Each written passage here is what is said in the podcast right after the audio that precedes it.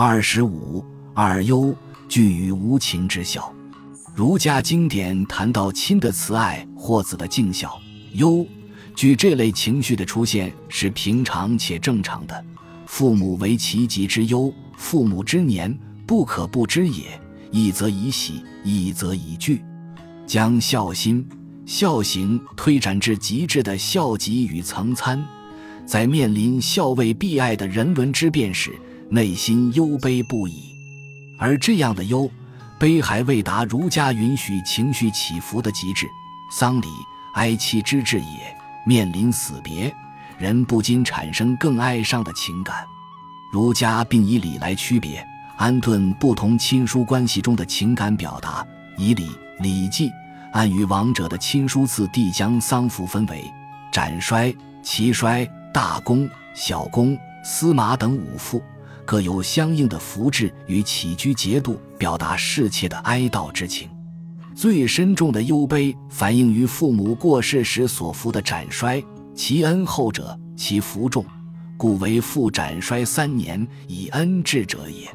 父母的恩情最为深重，因此面对父母的离世，夫悲哀在中，故行便于外也；痛疾在心，故口不甘味，身不安美也。相应于内心的悲哀与痛疾，自然会摒除生活中的种种享受。无论衣着、器物，乃至于饮食起居，都以最粗糙刻苦的方式自奉，穿的不再是质料细致。色泽鲜洁的日常华服，而是用质地最粗糙、颜色最暗淡的驹麻制成布料粗疏、衣服边缘不加缝饰的斩衰丧服，腰间系上同为驹麻制的丧带，头戴仅烧经处理的官帽，脚上则穿着以尖草制成的粗陋丧鞋。哀伤刻苦的居丧生活，将导致体力不胜负荷。于是选择以色泽最灰暗的居长支撑衰弱的身体。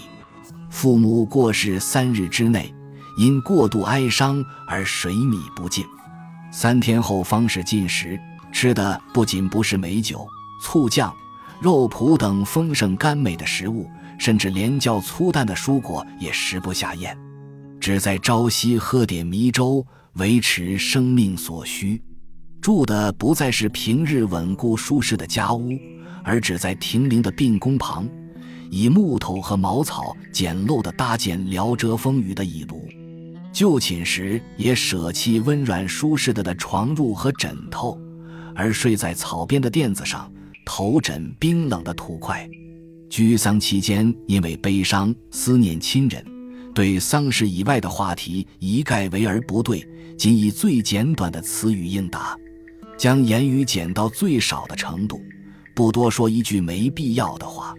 哭泣，则不分白天黑夜，不做节制的嚎啕大哭，哭到扔掉头冠、踢去鞋子、撩揭衣上的下背，甚至做出袒露身体、以头触地、捶胸顿足等激烈的动作来宣泄心中难掩的剧痛。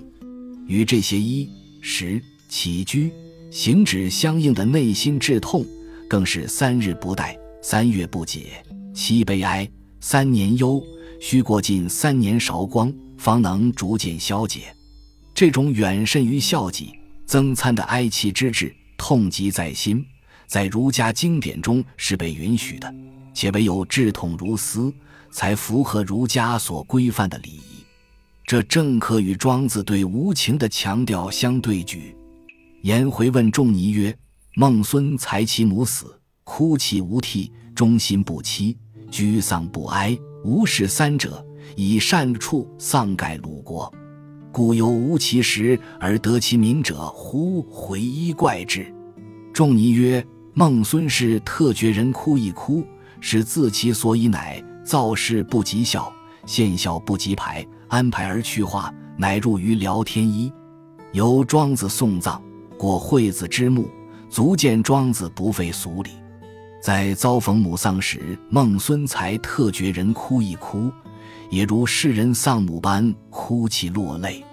然而，所谓从俗，并非指眼泪和哭声乃为从俗而逢场作戏，而是自其所以乃是在身历母丧的当下发乎内心的自然流露，但因恪守不将不迎、婴而不藏，故能胜物而不伤的用心原则，不过度执着与挚爱之人的聚首，不抗拒与至亲就此天人永隔，不放任独留人世的自己陷溺于万劫不复的伤痛，在与母死别之际，他依然要保住其真、其浊，无伤内心的平静。此即之北游所谓外化而内不化，外表虽同世俗之人般为亲死而哭泣，内心却能安于生死推牌，接受生命迁化的事实，而不损及心境的平和。大宗师既为孟孙才以善除丧而盖鲁国，可知他依然会遵循母丧期间应尽之诸般礼法，如穿着斩衰丧服，吃迷粥，住以庐。寝山枕块的守丧，所不同的是，虽然哭泣，却是哭泣无涕，而非若往而不返的浩气。内心能不任丧亲的哀戚、至痛所搅扰，忠心不欺，居丧不哀，而非痛疾在心，哀其之至。此即庄子所无、所欲消却的以好恶内伤其身之情。这不忧不悲的例子。彰显了庄学论笑的不同，也就是在经验现象里所呈现的大笑之意。值得注意的是，与儒学所重有别，并不表示儒学所重即为学庄者所轻贱漠视者。所谓轻重本末，着实需在对待君亲与对待心神两相权衡、对照比较的脉络下方以彰显。如大宗师。彼特以天为父而深由爱之，而况其浊乎？人特以有君为欲乎己而深由死之，而况其真乎？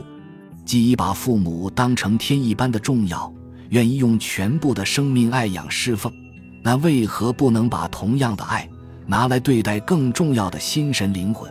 同样的，既能把君王看得比自己重要，愿意为了君王而牺牲生命。那为何不能把这份心意拿来对待更真实的永恒灵魂？于重视心神灵魂的同时，行文间丝毫不见鄙薄忠君孝亲之意。以言之，儒家所重君臣父子，庄子也重视如斯，只是强调对于心神灵魂的爱养，不该亚于对君亲之爱。本集播放完毕，感谢您的收听。喜欢请订阅加关注，主页有更多精彩内容。